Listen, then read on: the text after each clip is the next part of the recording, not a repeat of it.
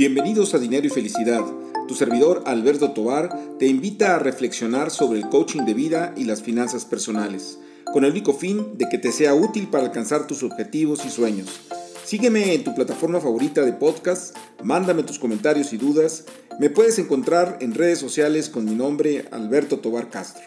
Comenzamos. Hola, pues aquí nuevamente con ustedes en esta plataforma de dinero y felicidad para platicarles sobre temas de finanzas personales y coaching de vida, coaching ejecutivo. Y bueno, fíjense que hoy traigo un tema que espero que les, les guste porque tiene una vinculación de alguna manera con ambas cosas, ¿no? Eh, que es el tema de un recurso muy escaso que de alguna manera es muy democrático porque todos tenemos la misma cantidad y por supuesto que ya se estarán eh, dando cuenta de qué estoy hablando, que es el tema del tiempo. Eh, de alguna manera todos tenemos esa misma cantidad de tiempo, eh, de, tiempo disponible y de alguna manera también es imposible de sumar más horas al día o más minutos a la hora este, y tenemos que administrarlo y en ese sentido se vuelve una tarea de alguna manera administrativa, financiera y por otro lado también porque pues finalmente hay una rentabilidad en el uso de ese tiempo y también un manejo de alguna manera de lo que sería eh, pues nuestra administración de la vida, ¿verdad? O sea, decir, cómo estamos manejando nuestra propio, nuestro propio calendario de vida. Eh, a veces inclusive se habla de reponer el tiempo, ¿no? Este, por ejemplo,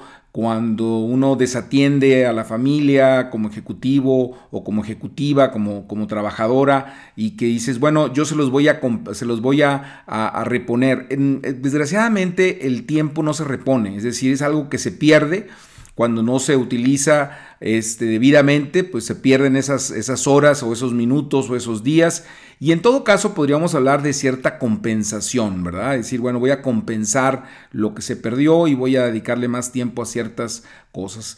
Eh, por desgracia, la máquina del tiempo, eh, pues no, no, no se ha inventado, o cuando menos no nos hemos percatado de ello, de tal manera que no podemos regresar el tiempo atrás y cambiar pues lo que se ha hecho en su momento, ¿no? Entonces por eso creo que es bien importante esta reflexión, que yo estoy seguro que todos los seres humanos en su momento la hemos hecho, ¿no? ¿Qué, qué, qué tan eficientemente estamos utilizando nuestro tiempo? Para los ejecutivos creo que es todo un tema, ¿verdad? Porque eh, eh, a veces la carga laboral o los emprendedores también, la carga de las decisiones, ¿no? Que son este, avasalladoras y que uno dice, es que tengo que meterme más este, al tema de, ciertas cosas y pues tengo que dedicarle también más, más tiempo. Entonces, este, este, esta variable o este recurso pues es el mismo para ricos, para pobres, este, y bueno, de alguna manera tiene que ver mucho con la felicidad porque nos puede hacer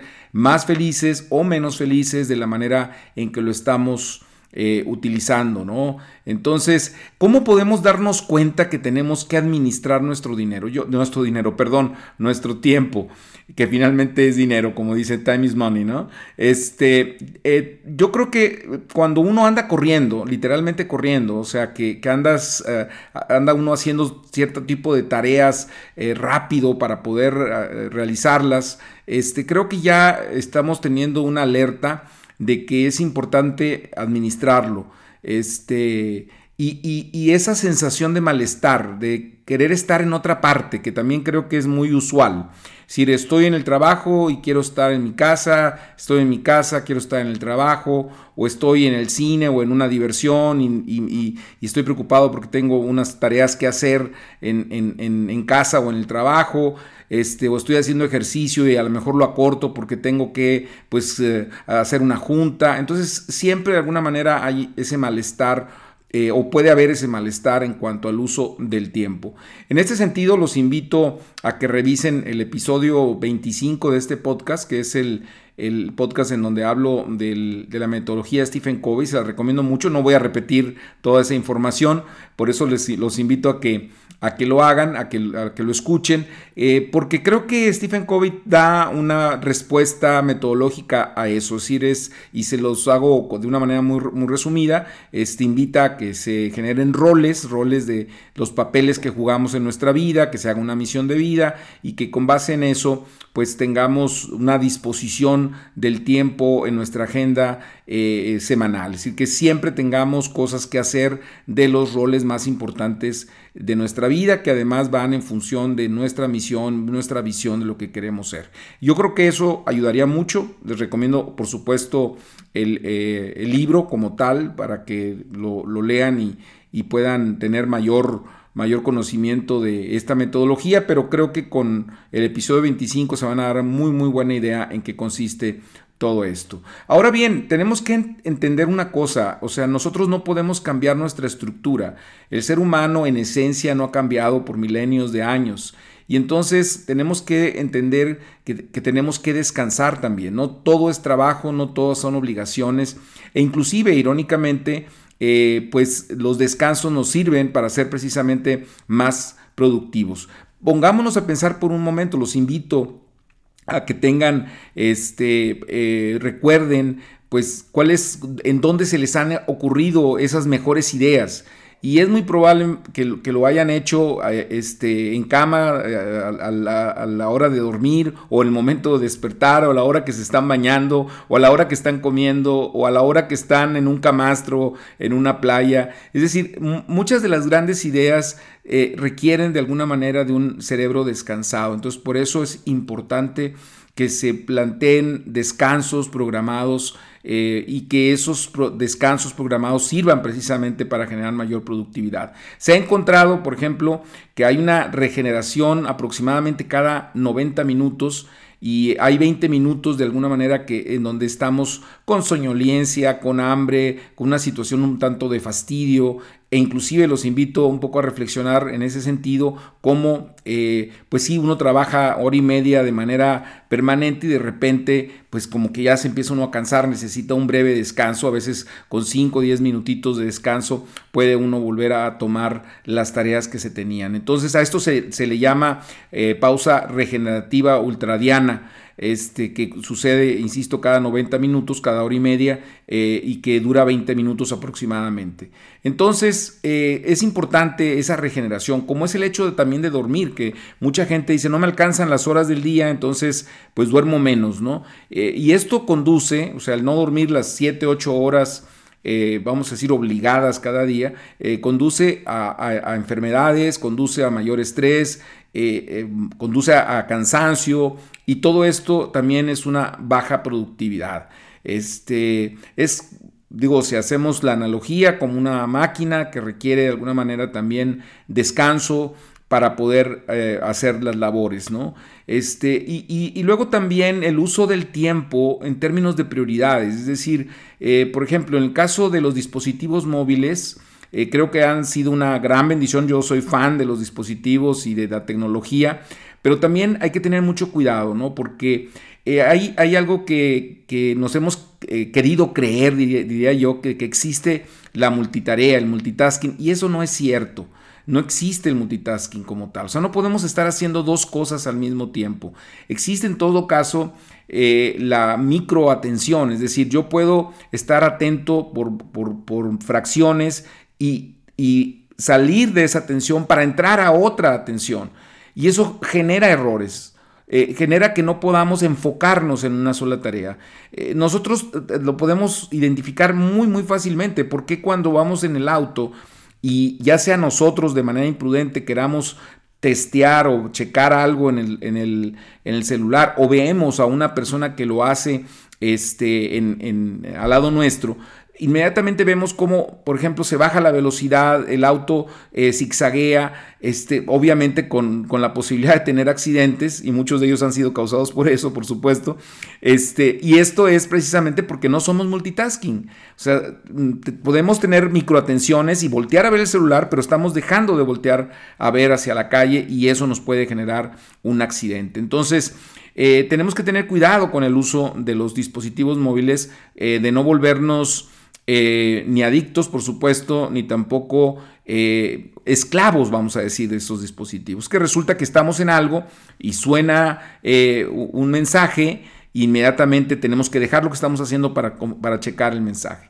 Inclusive ahí hay algunas algunas sugerencias como esta técnica que le han llamado Pomodoro, que es, eh, bueno, trabajar por, por, periodos, vamos a decir, de 20 minutos, 30 minutos y descansar 5 o 10, en donde en esos 5 o 10 pues se puedan checar, por ejemplo, los mensajes de, de mail o los mensajes de WhatsApp o, Telegram o lo que sea, de tal manera que uno pueda, este, pues, enfocarse por un tiempo considerable en una tarea, poder avanzar y luego descansar, revisar otras cosas y, volver, ¿no? Entonces yo creo que eso, este, pues... Eh, eh, nos, puede, nos puede dar una idea de qué tan bien o mal andamos en, el manejo del tiempo. Yo creo que los dispositivos al final del día tienen grandes ventajas porque tenemos los calendarios, las alarmas, cosas que nos pueden ayudar a administrarnos mejor, pero también tenemos que usarlos con esa responsabilidad, ¿no? Eh, tenemos que pasar de ese primer enfoque administrativo,